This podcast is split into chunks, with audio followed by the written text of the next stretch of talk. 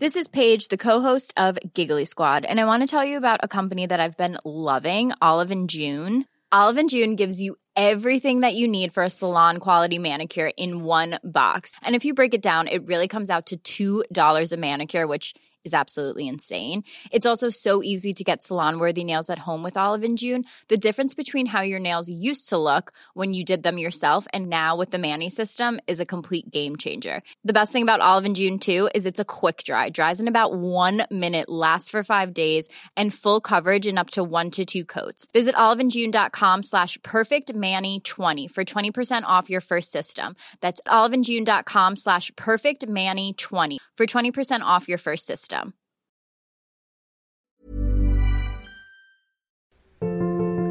10 minutes de géopolitique où nous allons revenir sur ce sommet de l'OTAN qui s'est tenu à Vilnius. Beaucoup de, choses à dire sur ce sommet.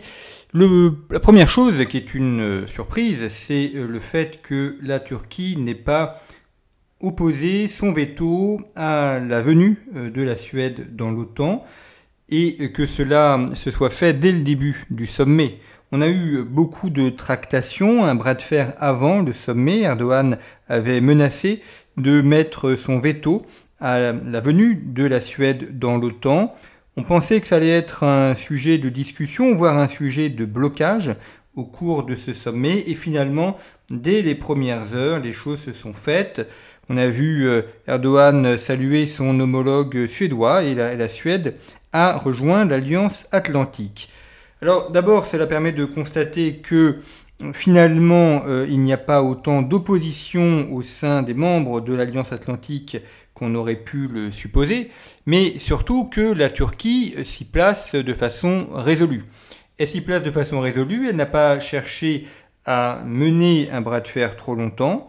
La question qu'on peut se poser, c'est si le sommet n'a pas eu lieu avant, si finalement le, les événements qui se sont déroulés entre le 11 et le 12 juillet euh, n'ont pas été que la confirmation, la mise en place de tractations, de négociations qui se sont déroulées avant l'ouverture du sommet et probablement que Erdogan a obtenu gain de cause, compensation, on ne sait pas, les négociations ont été secrètes et n'ont pas été rendues publiques, mais en tout cas qu'il a obtenu des points importants sur des éléments qu'il estimait euh, vitaux pour la Turquie, qu'il a donc pu ensuite donner son accord à l'introduction de la Suède.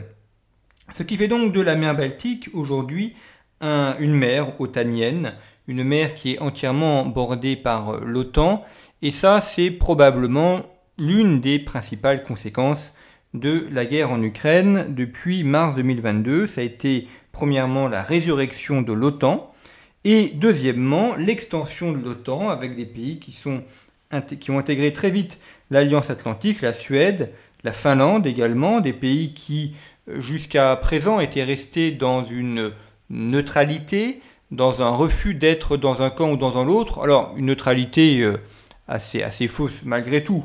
Euh, oui, la Suède n'était pas dans l'OTAN, elle n'était pas dans le bloc soviétique, enfin, elle penchait davantage pour l'Ouest que pour l'Est.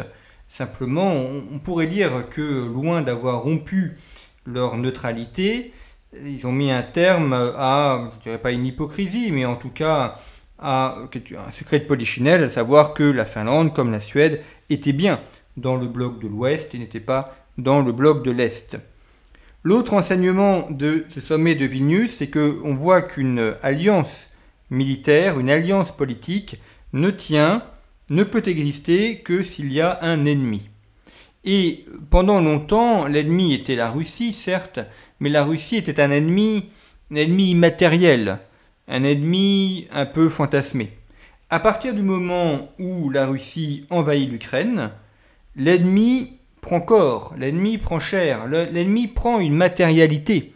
Et par conséquent, il est beaucoup plus facile de motiver et de réactiver l'alliance autour d'une réalité, à savoir qu'un pays s'est fait envahir par un autre et qu'il y a une guerre sur le territoire européen.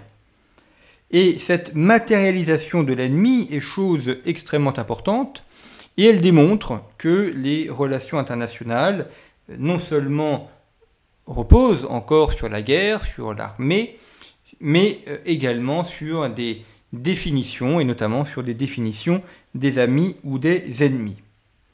Enfin, un autre point intéressant, c'est le refus de l'intégration de l'OTAN, pardon, le refus de l'intégration de l'Ukraine dans l'OTAN. Alors là, c'est un refus qui avait été mis en place dès euh, la semaine dernière, donc avant le sommet euh, par les États-Unis, où euh, Joe Biden avait fait une, déclaration en disant que tant que l'Ukraine serait en guerre, elle n'intégrerait pas l'Alliance atlantique. Ce n'est pas un point de vue partagé par certains pays de l'OTAN, mais bien évident que l'OTAN, c'est d'abord et avant tout l'organisation des États-Unis, et donc c'est eux qui décident de la manière dont les choses procèdent. L'argument de Joe Biden est intéressant à étudier. Il explique que si l'Ukraine entre dans l'OTAN, eh bien, euh, de fait, les pays de l'OTAN seront dans une co-belligérance avec la Russie. Enfin, on pourrait dire euh, de ce fait une co-belligérance officielle et assumée. Ce serait un, précédent parce que euh, il n'y a jamais eu de cas de pays en guerre qui ont intégré l'OTAN et les États-Unis n'ont pas voulu franchir cette barrière. Mais ils ont annoncé malgré tout une intégration accélérée. Alors on verra ce qu'il en est, parce que ça suppose, un, que la guerre s'arrête en Ukraine. Pour l'instant, on ne voit pas celle-ci se terminer, même s'il est possible qu'il y ait des négociations de paix un peu plus fortes à l'automne. Et deuxièmement, une fois que la guerre sera terminée, ça suppose aussi qu'il y ait une, un système de défense, un système de sécurité européen qui soit établi. Et puis pour entrer dans l'OTAN, il ne suffit pas de signer un, bout de papier. On sait bien que les États-Unis ont euh, développé tout un système de conformité juridique, de compliance, et que euh, celui-ci est imposé aux pays qui intègrent l'OTAN. On voit mal comment l'Ukraine, qui était un pays avant la guerre extrêmement corrompu, pourrait répondre à ces logiques de compliance après une guerre qui n'a fait que renforcer la corruption.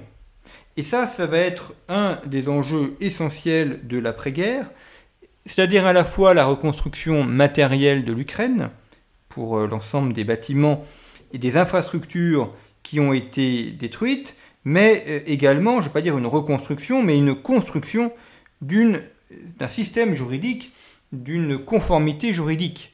Et ça, c'est beaucoup plus difficile à mettre en place parce que ça suppose de former des personnes, ça suppose d'avoir un système judiciaire euh, qui soit euh, complet, ça suppose également d'avoir un esprit juridique, et il y a risque, il y a risque à faire entrer un pays où la corruption est un élément essentiel de sa structure politique et de sa structure de vie, il y a risque à le faire entrer soit dans l'Alliance Atlantique, soit dans l'Union européenne. Et c'est pour ça que même s'il y a eu des avancées quant à l'ouverture des négociations pour l'entrée dans l'Union européenne, on est très loin pour l'instant d'une entrée euh, directe et assumée.